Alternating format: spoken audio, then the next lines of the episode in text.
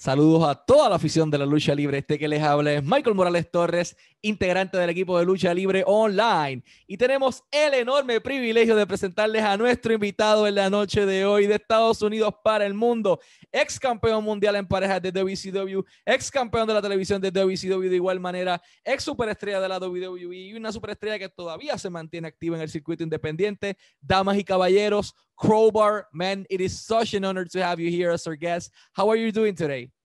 I'm doing great. Thank you so much for having me on here. It's uh, really cool. Thank you for being here with us. Uh, we wanted to start this interview with how did you, you know, how did you got hooked up with the pro wrestling industry? I mean, which was the match, the rivalry, or the wrestler that engaged you enough so you can do this uh, or wish to do this for the rest of your life? I was always a huge fan. I, I remember being a small kid. My brother was 10 years older than me. My dad and him would watch wrestling at night, and it would come on at like 12 o'clock at night here. And I was supposed to be in bed. And we lived in a little house. But my bedroom, if I if the pillow was here, if I snuck down this end, I could see down the hallway, I could see the TV in the living room. So I would watch as they were watching. and I wasn't supposed to be, but I was, and I loved it. And then as I got older, I just became more and more of a fan. I and it's not fashionable to say at all. It's not something that they say is professional. I still to this day I am I think I'm the biggest wrestling fan going. I love wrestling. I enjoy it. I love watching it. I like watching it professionally, but I like watching it as a fan as well. I've never lost that. And I think that's why I still do it. I'm a huge fan. So I would watch it as I was growing up and becoming a bigger fan and a bigger fan. And it was also something that I, I bonded with my father through. We watched wrestling. And as I got older, I it just was starting to come to a point where just being a fan wasn't enough. I, I and I started to like it more and more. Uh, then I saw if if I had to say one match that really jumped out and said I really want to be a wrestler, I I always say Ric Flair Terry Funk at the New York Knockout, the I Quit match. And uh, I, I, always say that that was hardcore before hardcore was even a term. It, it was a it was a street fight. They used chairs. They used the announcer's table. They used the mats. They I mean they pulled up the mats. They used the guardrails. Uh, I, I like hardcore, but I don't like garbage wrestling. And uh, I I get how some people like that, but that's cool. But I, I like it when the weapons naturally occur around a ringside. You use the environment. The guardrails are there. Uh, now you have the tables underneath the ring, and that's just I accept that. That's that's just evolved. That that's where they are there. But way back when they used the announcers tables, they would throw them in the ring and they would put people through them if they were to use them. Now the announcers tables are these giant things you you can never throw them in the ring. They're just too big. So chair, uh, not chairs, the tables under the ring is fine. But uh, that match was a fight. They still wrestled in it, and they used naturally occurring weapons around ringside, and that really hooked me. That that was the match I say that really hooked me to say, "Wow, I really want to do this." So I'm gonna translate that to Spanish now. Crowbar sure. comienza a ver lucha libre cuando su papá veía lucha libre, pero él no estaba permitido ver lucha libre en su familia porque era un niño todavía. Entonces él se escondía y la podía ver desde lejos, eh, desde donde su padre estaba viendo la del sótano. Y allí entonces de esa manera fue que se enganchó con la industria. Pero hubo una lucha que en particular dijo, wow, esto cambió mi perspectiva, quiero hacer esto por el resto de mi vida. Y fue Ric Flair contra Terry Funk en New York, aquel I Quit match que también fue un hardcore match, que tuvo silla, que tuvo lucha, pura lucha, que levantaban el, área del mat, que levantaron también la parte de los protectores, que utilizaron mesa, que desbarataron todo eh, dos personas que brindaron un excelente contenido en aquel momento dado e hicieron que este niño en aquel momento dado, como Crowbar, se enganchara en este producto. Menciona que le gusta la lucha hardcore, pero no la lucha hardcore basura, no el garbage hardcore match, sino un hardcore match en donde puedas ver cualquier tipo de contenido, que puedas ver lucha, que puedas ver sangre, que puedas ver violencia, pero que todavía conserve la esencia de la lucha libre. Uh, let's jump a little bit and fast forward a little bit in time. You had uh, a stint with WWE for two years, from 1997 to 1999, where you have uh, multiple matches. Uh, first of all, how was your experience while wrestling with WWF? It wasn't under the name Crowbar, as far as we know, it's Devon Storm, correct? Yes, it was. So that time they had started up their light heavyweight with division. And uh, I had known Jim Cornette from all the independent shows on the, the Northeast, and uh, they needed guys. And it was a very cool and strange time for me because at that time I, I was full time in school. So they would find certain shows that they would want to put me on. I would have to clear it with my teachers, my professors. This was long before online uh, classes. You had to be in school. So I would get all my assignments that would be due. I, I got them done in advance and I would fly out and I, I would do these matches.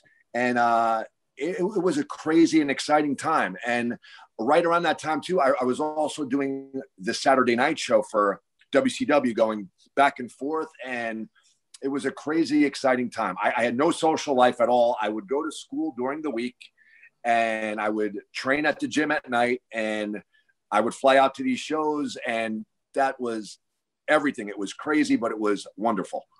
So I'm gonna translate that to Spanish. En aquel momento dado, un joven Crowbar decide ser luchador y fue Jim Cornette a través de los shows independientes que le da su primera oportunidad de llegar a la WWF en aquel momento dado como parte de la división Light Heavyweight que se estaba construyendo en aquel momento. Si no recuerdan, Taka Michinoku fue parte de ella, ese Ríos, Gilbert, entre muchísimas otras superestrellas, pues Crowbar fue parte de esa división Light Heavyweight. Pero menciona algo muy importante y es que cuando comienza eh, su vida en la industria de la lucha libre, él estaba en la escuela todavía. Y no eran clases online, tenías que ir estar en la escuela, you need to be the school, eh, en presencia en aquel momento dado para poder continuar aquel grado. Y entonces él por las mañanas y las tardes iba a la escuela, por las noches iba al gym, después de la noche, la evenings, como él menciona, y directamente iba a, luchar, entonces no tenía esa vida social, pero sí eh, aprovechaba su tiempo completamente. Uh, how can you describe? I mean, you were there for uh, two years in different moments. Uh, but so far, what with your experience, how can you describe at that moment of the late 90s the creative process in WWF back then? Uh, who were the producers that usually were in charge of your matches, specifically the light heavyweight division? We were really just, as I felt, we were filler. You know, they wanted those like the car crash matches and all this wild stuff. We we were there to provide it. I really didn't have that big of an interaction with creative. You know, we were just there to do some wild stuff. Uh, so it was just basically you're working with this person. We want this much time. This is kind of the flavor we would like, and it was pretty simple. They really, uh, I don't think a lot was invested creatively in the light, he- the light heavyweight stuff. It was more or less go out there and give these guys some of the wild action like they're seeing down in WCW with the lucha guys and the cruiserweights. So, I'm going to translate this to Spanish. En aquel momento dado, eh, ellos eran, vamos a decirlo de esta manera, como menciona, pues eran relleno, eran luchadores de desarrollo que utilizaban para darle el impulso a los talentos que ya estaban establecidos. Estuvo dos años de esa manera haciendo múltiples trabajos para WWF en aquel momento dado. Y entonces, eh, WWF lo que quería era que pudieran ver lo mismo que estaba en la WCW con los Cruiserweights, pero tenerlo en la WWF con esta división Light Heavyweight que estaban implementando y posteriormente llegar a, a donde lo conocemos hoy día. Uh, so, uh, fast forward a little bit in time, one more time. You uh, signed a developmental deal with WCW back in 1999. Uh, how did you get that opportunity and who was the person, you know, to give you the call? Well, during college, uh, I I worked part time for WWE for for a while. I did some ECW at that time, and also oh, wow. WCW. Uh, and, uh, ECW was real easy because it was mainly on the East Coast. I live on the East Coast, so I really didn't have to fly any, anywhere. We would go as far north as maybe like a Boston and as far south as Baltimore. And I lived in New Jersey, so it was all driving. I would finish up class on Friday. I would try to get out early and then drive wherever I had to go. Uh, WCW, WWE was more nightly things. Like I uh, had one match on Nitro with Konnan, which was great. Uh, I, I, was probably at that time, I'm, I'm just going to think off the top of my head, 23 years old, maybe mind blown that I'm in there with Konnan on Nitro uh, and, and uh, Eddie Guerrero, guys like that. So that was part time. WWE was part time. And when I was there, I became good friends with Dallas Page, New Jersey guy as well. And he said to me, It's great that you're here. It's great that you're working for Vince and you're doing all these things.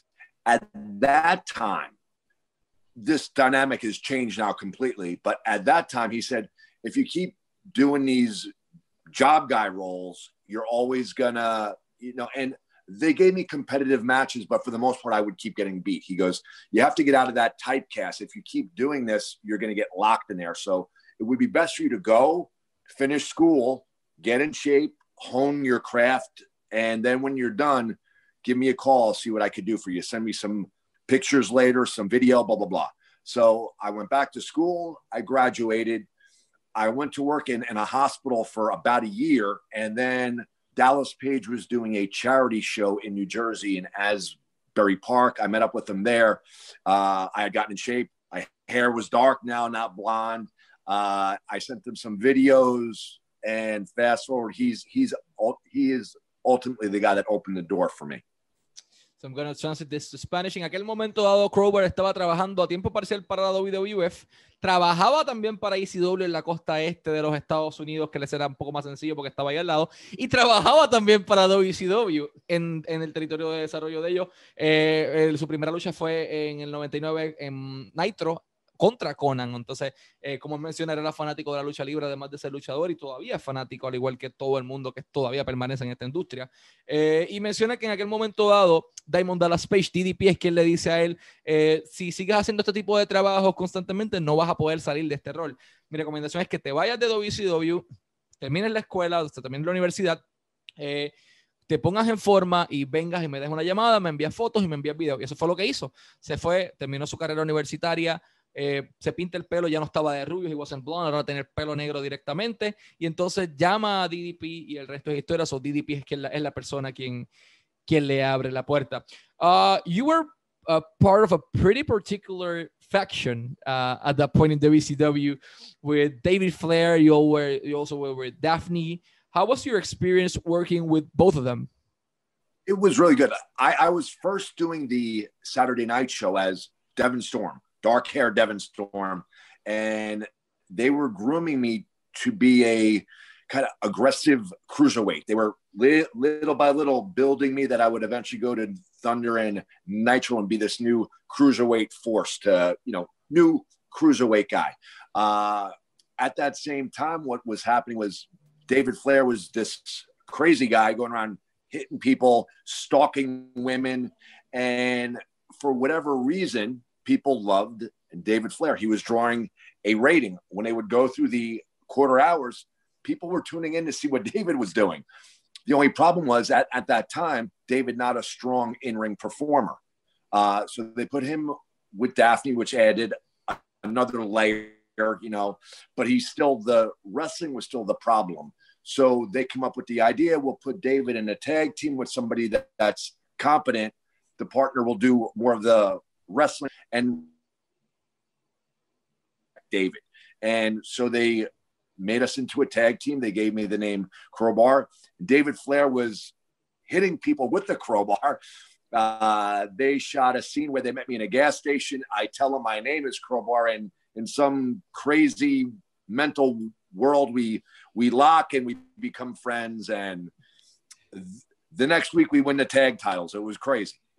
I'm gonna translate this incredible story to Spanish. En aquel momento dado empieza en WCW como Devin Storm con el pelo negro. Posteriormente estaba David Flair generando un buen rating en aquel momento dado porque la gente cuando veía los números iba semana tras semana y estaban sintonizando y viendo lo que estaba pasando con David Flair. En aquel momento dado hostigando mujeres y haciendo distintas cosas bajo su personaje. Entonces, eh, entonces todo el mundo estaba pendiente a ver qué iba a pasar con David Flair y de repente David Flair no era un buen competidor en el cuadrilátero, en aquel momento estaba verde todavía, lo parean con Daphne y pasa algo bien interesante. Eh, él le daba con un crowbar a la gente en aquel momento dado, llegan a una estación de gasolina en una promo que grabaron y se encuentra con este individuo, con anteriormente Devin Storm, ahora crowbar. Y entonces en su mente, por algún motivo dado, eso pareaba perfectamente y así fue que terminaron haciendo equipo y una semana después ganan los campeonatos mundiales en parejas de WCW. And that's actually our next, our next question. You won the WCW Tag Team Championships along with David Flair. You also won the, the Cruiserweight Championship along with Daffney. Uh, how do you felt at the exact moment that you captured? And the hardcore belt. And the hardcore belt to the three of them. Don't forget that one. How did you felt at that exact moment when you captured main gold in one of the main companies in the whole world? I mean, the fan that grew watching pro wrestling without his dad knowing at that point finally achieved the dream. How did you felt? Okay, and again, most guys in wrestling won't say this because it's not professional and it's not fashionable. I love this stuff. I still love this stuff. Just getting the opportunity to go to WCW was incredible. I, I was having a magnificent time on the Saturday night show. I had a great time years before when I worked with Konnan and Eddie Guerrero, and I did the light heavyweight with Taka Michinoku and all that type of stuff. And then I get a call. I was being groomed, as I said, as a cruiserweight guy, which I was very happy with and was great. But now I get plucked from the Saturday night show and I get a character, a person that's going to be not just a straight up wrestler, you're, you're going to be a wrestling character. And not only that, the first time this character debuts in the ring, winning the tag titles. And I, I, I, was Chris Ford, the professional wrestler there, but I was also Chris Ford, the little kid, and my mind was blown. And I was going around the back, and I'm good friends with Bill DeMott, and I'm good friends with Dallas Page, and I and I remember walking in, and Mike Tenay and Scott Hudson was there, who were very good to me on Saturday night on on the commentary, and I was wearing a champion shirt, you know the brand yeah. champion. I don't even know if it's still a brand or not. But they go, "Oh, you're wearing that shirt. How'd you know?" I said, "How how'd I know what?" He goes, "Oh, you, you're winning the tag belts." And I go, "Get out of here!" So uh, that happens. I tell Dallas, I tell Bill DeMott, I go, "They're putting the tag belts on me tonight. This is crazy." And they go, "Don't sell it." There's a lot of guys that have been here a long time and they're probably not happy that the new guy is getting a tag strap tonight with David Flair. Be professional, keep in your excitement. And so I had to smile and be but I had to hold it all inside so that nobody could see it. But I, I was like a kid in a candy store. It was, it was pretty awesome. I'm going to say this in Spanish. En aquel momento dado, David, eh, Crowbar gana los campeonatos en pareja de la WCW. Además, fue campeón eh, hardcore y campeón cruiserweight de WCW. Pero gana los títulos en pareja con David Flair. ¿Cómo se sintió aquel niño que en algún momento dado veía lucha libre sin que su papá viera que sabía o sabía que, que veía lucha libre? Pues entonces él llega allí a WCW y estaba Mike Tenay en aquel momento dado con otros anunciadores y le dicen: Oh, mira, tienes la camisa de, de Champion. Este, ¿Cómo lo supiste? ¿Cómo supe que, que esta noche ganan los campeonatos en pareja hoy con David Flair? Se queda como que, no, no puede ser él, vete, esto, esto está fastidiándome. Y por la mente explotó completamente. Habla con Bill DeMatt, que era de sus mejores amigos allá. Habla con Dallas Page y le dicen, no digas eso. Eh, mantén completamente tu emoción por dentro con Tela, siempre sé profesional porque eres nuevo y están dándote los títulos en pareja con alguien que lleva, mucho, que lleva tiempo aquí, que es David Flair, eh, y eso a mucha gente le puede saber mal. Así que eh, ese niño por dentro estaba emocionado, pero el luchador también se sentía muy, muy uh, afortunado por la oportunidad. I want to actually speak to you about that exact topic. Uh, uh, like yep. a lot of guys will try to play play it off and they'll be professional. They say belts don't matter. Uh, if you're out there and a company's putting a title on you, they're clearly expressing a confidence in what you can do and what you can do for the company. So that should be exciting professionally. And all these guys, if there's just the smallest bit of fans still living in there, if they say it's not exciting, they're lying. I just don't understand it. It has to be. So that's just my take. It was really cool. And I think professionally, and even just as if you have that fan in you still, it means something and it's cool and it's important. And that's it. It is important because the company, uh, has that as mentioned the confidence in you, but they are investing in you. They are going yes. it in into the long run. Uh, I wanted to speak to you about David Flair specifically. Uh, why do you think he didn't reach uh, the success he was born to have? Uh, athletically, he, he just didn't have that same prowess as his dad.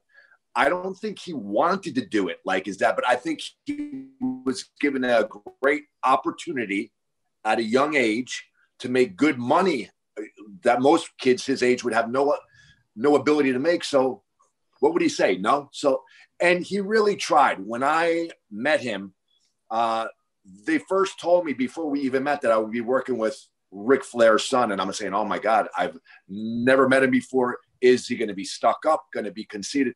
And I met David, super nice, nicest guy in the world. Uh, I met Daffney, super sweetheart, nice. And honestly, we, we were three kids just having fun. And the character, being a crazy character, you could do whatever you want. And it worked. It didn't matter. You could be crazy, you could laugh, you could be angry. And we all just collectively had a fun time together, but we also learned. Uh, I was able to show Shannon, uh, Daffney, the her, uh, Hurricanrana, uh, tornado DDTs, and all kinds of stuff. And there was a point when I worked against David where we had a little fight with each other, and we trained often. So we got to do uh, maybe one or two matches together, and no five star match, but I would say a very solid, good match that we put some thought into. That uh, if you went back to when we first started, I, I think people wouldn't think that kind of a match. We we worked and he evolved. He got better.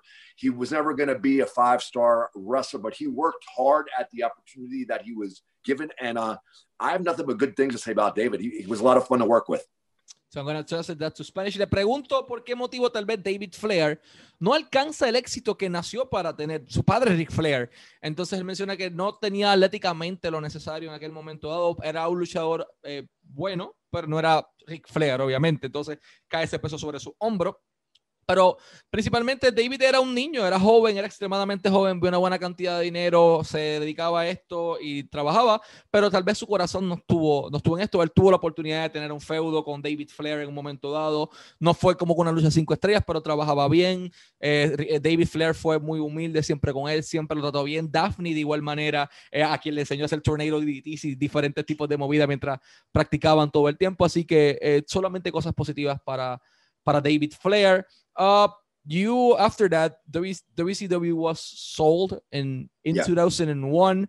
You were released a little bit earlier. Uh, a little bit before, yeah, yeah. Uh, I assume because of the the economical situation of the company. Yeah, yeah. But why did WCW? Uh, okay, they were so successful. They won each week every time and every time they had this incredible roster the ratings were still high compared to what pro wrestling is today uh why do you think uh, WCW at that one point went out of business? I mean, under your opinion, you were there for two years, you yeah. experienced everything. Why did they went out of business? From what I heard, this is as a company, they were doing good ratings compared to wrestling of today and stuff like that. Mm-hmm. I heard that with the AOL Warner, whatever the merger, it it it was more of an issue of them not wanting wrestling. It was costing too much money and it wasn't a good investment. That's what I was led to believe. It was more of it wasn't something that was within WCW's control. It was more the network or TNT, Turner, and that whole conglomeration not wanting wrestling anymore. So I'm going to translate that to Spanish. Le pregunto por qué motivo WCW se fue a la quiebra o se fue de la industria si estaban tan constantemente bien, los ratings ellos estaban ganando, etcétera, etcétera. Eh, me dice que es que en aquel momento dado, eh, la, la, televisora principal, el Turner Broadcasting System en aquel momento dado, simplemente no quería lucha libre, no quería nada que ver con lucha libre, les costaba demasiado dinero producirlo para lo que le estaban sacando y simplemente eh, decidieron echarlo a un lado, por eso la empresa termina vendiéndose. Um, and, and prior to W, prior to to WWE or WWF at that time, Eric Bischoff had arranged to purchase WCW with a company called Fusion, and he was supposed to take it over. The only problem was there was no network. TNT, TBS didn't want wrestling anymore, so that was it. Made no sense to purchase a, a wrestling company when the network didn't want it. So I'm gonna translate this incredible fact because I didn't know that part uh, regarding Eric Bischoff wanting to buy yeah. the, the, company. So Eric Bischoff, uh, Crowbar menciona que intentó comprar WCW a finales ya con una empresa llamada Fusion, pero en aquel momento dado el problema era que las televisoras no querían lucha libre. Ya tenías a WWF en aquel lado y para eso era suficiente. Entonces, ni TBS, ni TNT, ni ninguna de las cadenas del Turner Broadcasting System querían nada que ver con esto. Así que Bischoff pudo haberla comprado, que yo no sabía ese detalle. Eh, y acabamos de entrar al equipo. Yo estoy casi seguro que casi ninguno de ustedes tampoco lo sabía. Let's talk about the creative process. You know, what happened behind the scene in, in WCW, the producers and everything. How was the creative process in WCW? How they, they treated you? I mean, they put three title belts on you. Yeah. It was amazing. Yeah. Uh, Vince Russo came up with the crowbar idea and he, uh,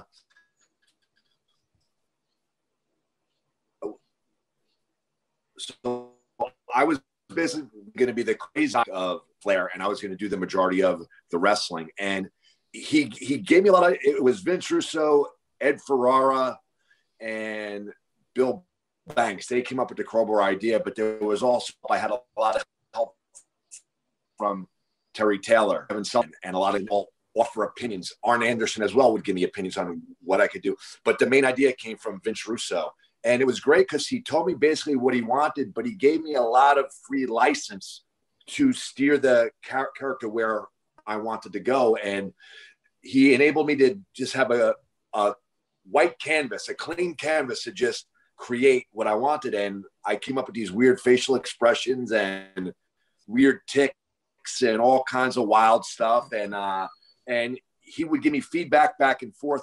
Uh, but he gave me a lot of freedom to be this crazy character. Sometimes it was more evil, and other times it was more crazy, and that made a lot, lot of fun.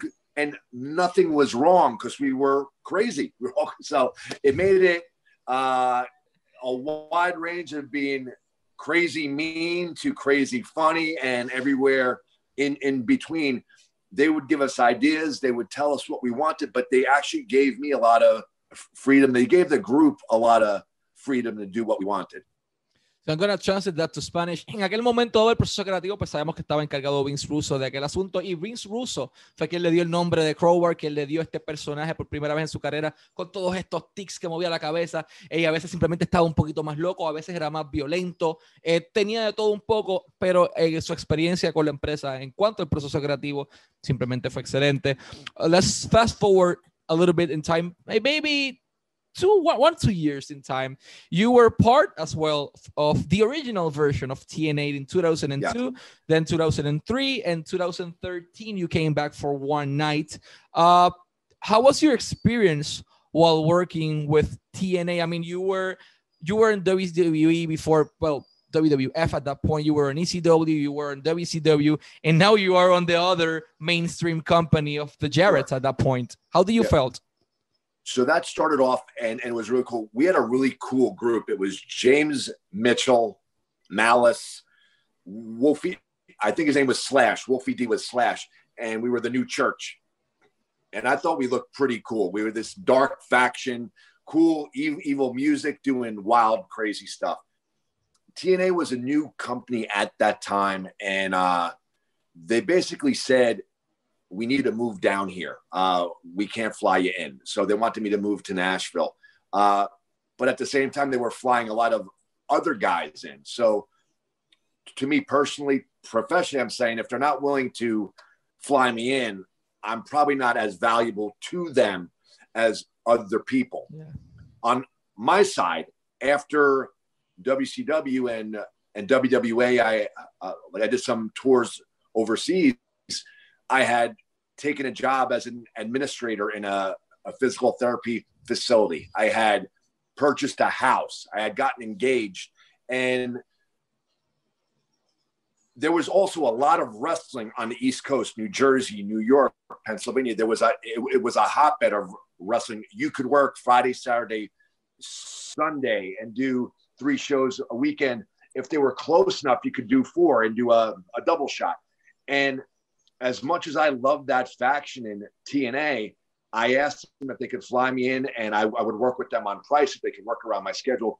But they said no. And as much as I as I had I thought that group was really cool. I loved being a part of it. But I had to make the adult decision to say no. I had a great job up here. Yeah. I could still wrestle three times on a weekend.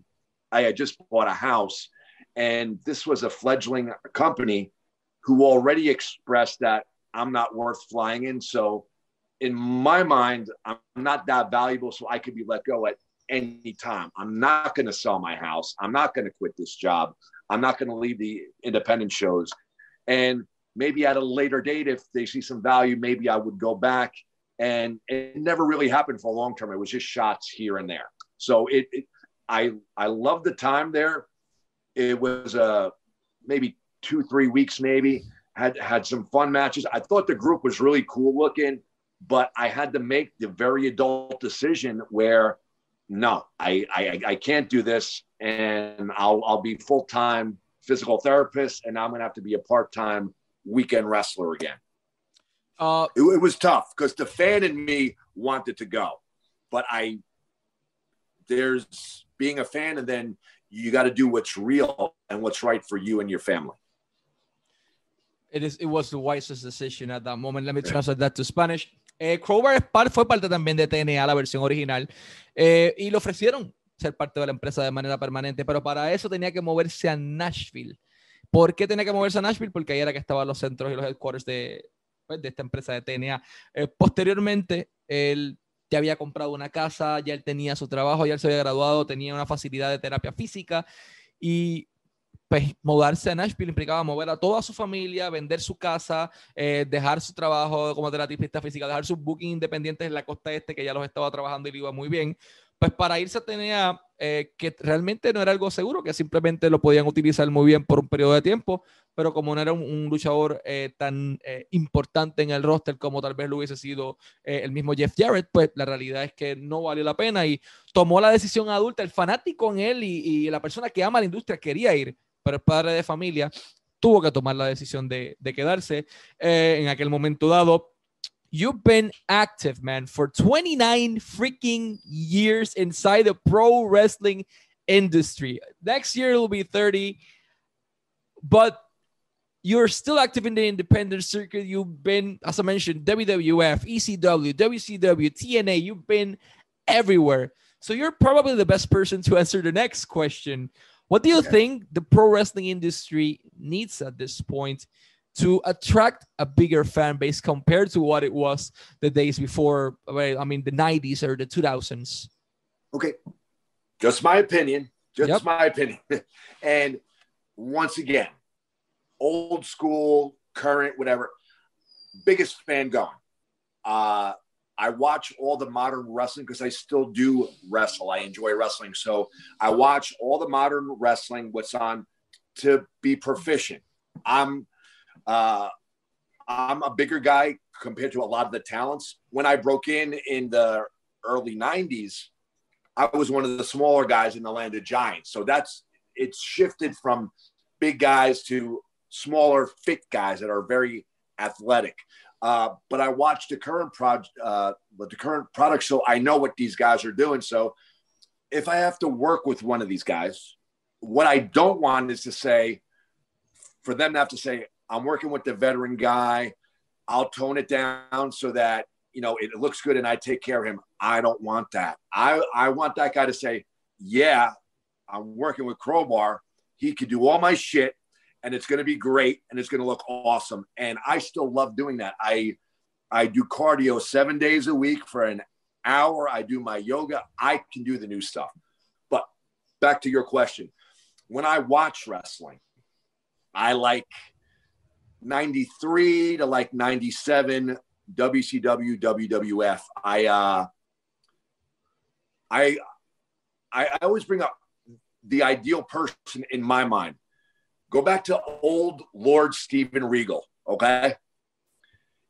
He would come out, he would have the cape on. He would have that band music from England, that very regal, royal sounding band music once in a while he would have a white uh, wig on. He had the attendant, Sir William, with the umbrella, and but he played the part. He looked great. It fit. But when all that came off, you saw a great worked match. You saw incredible wrestling. For me, as a fan, as Chris Ford the fan, not the professional, as Chris Ford the fan, I loved watching that because you got all the character and hoopla of wrestling. But when it came off, you saw a very technical, great match. Uh, and I say this about today's style too. Uh, the athleticism is at a level never before seen. You got flipping three corkscrews, and it's. But this is it too. Some of these things I have to rewind for my brain to process what this guy did. Back in when I watched it as a teenager, the biggest thing was uh, Scorpio doing the one and a half, you know, the splash. For 50. Your eye could register it, your brain could register it, and you knew what it was. When I see these corkscrewy, I I can't even process how the guy's turning. I I know he's jumping, and I know he's landing on a guy, and it's incredibly athletic. It's insanely athletic. But I do think there's less of what I call the fun stuff, the characters selling, some funny stuff. But uh, what I think is, and it's working. AEW, for example, they have their very strong fan base. They're very passionate. Uh, I'll and I'm in physical therapy. I have my own business. I see hundreds of people a week, and they'll talk wrestling with me. And the older people all say it's just not the same. It's uh, I can't get into it. It's not the same. I think uh, if you go back to the the when Nitro first started, when it went to maybe like two hours or even three hours, you had your big top guys on top, and they did a more slow pace match, but they were the name guys, bigger guys, whatever. But you also had the luchadors, you had the cruiserweights, you had a bunch of great tag teams who looked like tag teams. They matched. They all had they were uniform tag teams. And then they would also bring guys in from the independents. And you would see a guy like a Rick Fuller or a Rochester Roadblock. You would see these guys that you would know from the independent scene. So no matter what kind of fan you were, there was something for you. Right now is the luchadors. You don't like the luchadors? Okay, Hulk Hogan is coming up next. Oh, you don't like Hulk Hogan? Okay, we got Eddie Guerrero next. There was something for everybody. Where now I think the entire show is just incredible athletes, incredible athletes doing incredible stuff. But I think they've lost the older generation. Maybe they don't want that fan base. I don't know. But I, I think if you offer something that they can appreciate, if one of those guys are going through the channels and they see something that looks like what they watch, they're, they might stay and watch. Uh, I, I like I think a guy like Ricky Starks is is doing it right. He does great stuff. He knows how to work that. He knows how to base and work with the that wild style. But his style, he takes his time. He's a character. You hate him. He's such an arrogant. Oh, he's terrible. He gets you into what's going on. His strikes look good, and he goes at a pace. I think that the newer fans can appreciate, but I think the older guys can relate to it. Am I talking too much? Because no, I know you have to you have to translate this. I know. Do you want me to stop or you want me? You can continue. Pro- you you can continue. I'm processing this information. Okay. It's good for me. It's good for the yeah, fans as well. Yeah, and I just like I like uh Eddie Kingston. He goes in there. He's not going to do a bunch of fancy stuff, but his strikes look real. When he gets hit and he sells, especially this week, I, I took notice, they zoomed in on his face. His face, he's an actor. He looks great. And I think that connects with the people at home. Uh, when you watch an Eddie Kingston match, even when it's with a guy that does wild athletics stuff, he slows them down to his pace. They still get to do what they like to do, but Eddie makes it make sense and he looks so good doing it. I love watching Eddie Kingston. My character will bury him online. As a fan, I love watching Eddie Kingston, uh, and he really makes it enjoyable. That's just what I think. I, I think you need a little bit, not the entire show, because old Nitro, you had cruisers, lucha, all kinds of stuff. You could have those athletic matches, but I think you need matches that the older generation can relate to, and you might pull some of these fans back in addition to your younger demographic fan base this has been one of the best arguments I've had so far. I mean, I've had Bret Hart, I have Kurt Angle, Daniel Bryan, uh, Rob Van Dam, many people, and this has been so far one of the most structured arguments I've heard. So I need to translate this to Spanish. Le preguntamos qué necesita hacer la industria de la lucha libre eh, para volver a traer el público que tenías antes y traer más público. Porque en general hay que traer más público a la industria. Están, eh, está, está bajando, en excepción de México, todo el mundo pues está bajando. Y él menciona algo bien importante. Anteriormente eran actores, personajes. Tenías a Steven Lee, a Regal, a Lord Steven Regal con su peluca blanca, con su capa constantemente, arrogancia, pero cuando entraba al cuadrilátero era un señor luchador lo que usted veía. También tenías anteriormente a personajes como el mismo Crowbar, como el resto de las personas. Y entonces hacían, tenías un poco de todo. Tú tenías Eddie Guerrero en el show, tenías al mismo L.A. Pargo, ahora la Parca en aquel momento dado, y muchísimos para tener los mexicanos o los latinos estilo lucha libre. Tenías los cruiserweights como Dean Malenko, tenías gente de todo tipo, pero tenías los estelares. Tú tenías un Goldberg en el programa, tú tenías eh, un Chris Jericho en aquel momento dado también en el programa, tú tenías el mismo Sting, Hulk Hogan, Scott Hall, Kevin Nash, personaje que eran heavyweights, tenía personajes que eran lightweight, personajes cruiserweight, tenía de todos los pesos, todo el mundo tenía un propósito, todo el mundo hacía algo. Entonces, actualmente la industria, por lo menos en su opinión, es más mostrar quién es más atlético que quién. Entonces, ese corkscrew que daba mil vueltas, que en aquel momento dado era tu core Scorpion que lo podía hacer, que daba el de la vuelta y media, pero actualmente eh, todo el mundo hace mil movidas y eso está excelente, está vistoso, está bonito, pero ¿qué nos deja entonces el resto de la imaginación? ¿Cuántas vueltas vamos a dar en la próxima? Esa parte se la estoy añadiendo yo, no la dijo él, pero eh, dando un poquito hacia adelante. Compara entonces y tomo ejemplo de la lucha libre de hoy a Absolute Ricky Starks. Ricky Starks puede hacer exactamente lo que todos están haciendo, pero tiene un personaje, tiene un propósito, gana odio. Es un tipo que sabe hacer lo que está haciendo. Eh, Eddie Kingston, la expresión facial en Eddie Kingston es un actor, como él menciona. Los golpes de Eddie Kingston se ven bonitos desde el lado de acá constantemente. Y no es lo mismo que podemos ver en el resto de las personas. Hay veces que se enfocan más no en el personaje, no en atraer al público y no en trabajar para el público, sino en trabajar para los mismos luchadores, trabajar como parte de la industria y más enfocado en el atleticismo que en el resto de, las historias.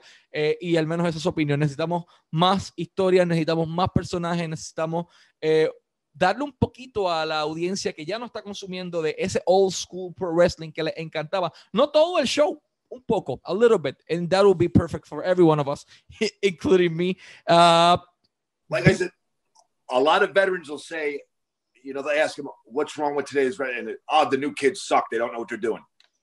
They do not suck. These kids are incredible Good. athletes. And all they need to do is just fine tune some, some of the smaller stuff. And also, they would last a lot longer, less injury prone, stuff like that. But to say this new generation sucks, you can't. They're the most athletic wrestlers that have ever been produced right now. I just think as as a fan, you would bring in the older crowd if you took some more aspects of the old school. With you can't go back to um, Ultimate Warrior with things dangling off him. You can't go back to tugboats, not like that, but definitely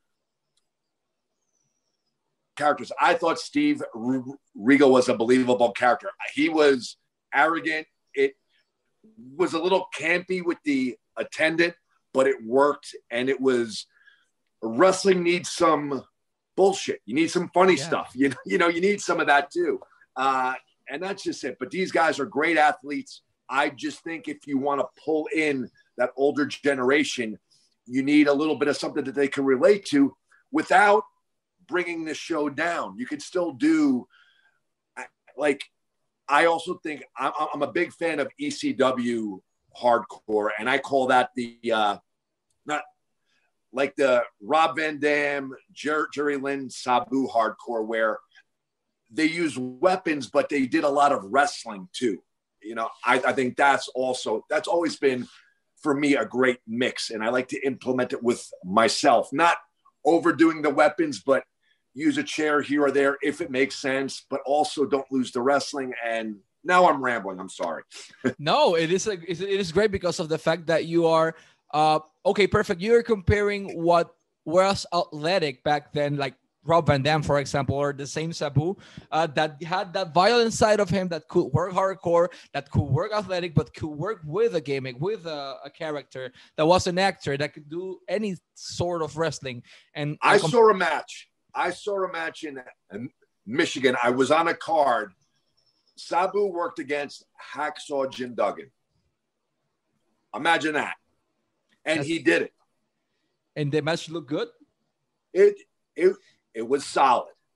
Didn't have, you know, you're you're not going to get a five star. You're just not going to. But I'm sure for a casual fan on that poster, wow, Sabu against Hacksaw, that's cool. And it was a passable, solid match. You know. Awesome. Uh, let me go that in Spanish again. Menciona que en aquel momento habían talentos como Rob Van Dam, como Sabu, como Jerry Lynn que podían hacer todo tipo de cosas. Que los mejores atletas, claro, están ahora mismo, son atletas fenomenales, son excelentes, pero como todo, le falta un, un poquito de, de, personaje, le falta, eh, siempre hay algo que falta que pudiera mejorarse porque siempre hay espacio para mejorar.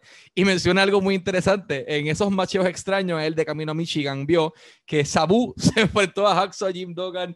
¿Cómo funcionó eso? No sabemos, pero simplemente para que vean que Sabu puede hacerle todo eh, tipo de lucha. Gracias a Reconstruction Wear por, por uh, llevar el podcast ustedes el día de hoy. Simplemente eh, en su website previamente mencionado, visítenlo en sus redes sociales. Uh, Crowbar Man, it's been such an honor to have you today as our guest. Before we go, I wanted to ask something more. Uh, sure. obviously, obviously, WCW Crowbar for everyone in Twitter, WCW Crowbar para todos en Twitter, pueden buscarlo, ahí está activo constantemente hablando de lucha eh, y pueden ver lo que está haciendo actualmente. Um, what's Crowbar doing these days? I mean, you mentioned physical therapy facility. You still active in pro wrestling today yeah. after 29 years. You're doing so many stuff. You're keeping busy. Uh, so, uh, where can fans can see your product currently? I mean, you are active in, in pro wrestling industry. Right now, I'm on Twitter at WCW Crowbar. Prior to the pandemic, uh, I, I, I had done two shows with Ring of Honor I would actually the return there, and that was going well. And uh, pandemic hits, and because I work in healthcare, I can't be traveling doing shows all over the place. I, I have to make sure that I'm virus free. I'm dealing with patient each day, but uh, as restrictions get lifted, we hope as more people get the vaccine, yada yada yada. I've I train regularly. I bought a like a bunch of mats. I've been doing it. Uh, with the whole pandemic. My wife is also a pro wrestler. We met through wrestling, so we trained together, and uh, it, we have master been keeping up, up up on it. And I'm very eager to get back into a wrestling ring. I haven't done anything since February, but I've been keeping myself into shape so that when the time does come, I'm ready. And if you ch- check out the Twitter, I've been doing a lot of promos with this new character, uh, and it's it's just been a lot of fun. So, a todos los fanáticos, WCW Crowbar en Twitter, ahí pueden ver dónde está activo. Estuvo antes de esto en Ring of Honor, pero pues por la pandemia él es un terapista físico, tiene sus propias facilidades, es un profesional al igual que su esposa, eh, y pues tiene que mantenerse libre del COVID eh, porque está trabajando con pacientes constantemente. Esperemos que una vez la pandemia finalice, todo pueda ser eh, mejor y poder verlo nuevamente en acción en diferentes lugares. Sarah's mentioned, more than honored to have you here as our guest. Always wishing you the best of luck, not only in the pro wrestling industry. Thank you. Thank you. No, the opposite. Thank you, man. Uh, always wishing you the best of lucks, not only in the pro wrestling industry, but in your personal life as well as with your wife, with your uh, physical therapy facility and everything. And thank you so much. Honor to have you here. It was my honor. Thank you so much.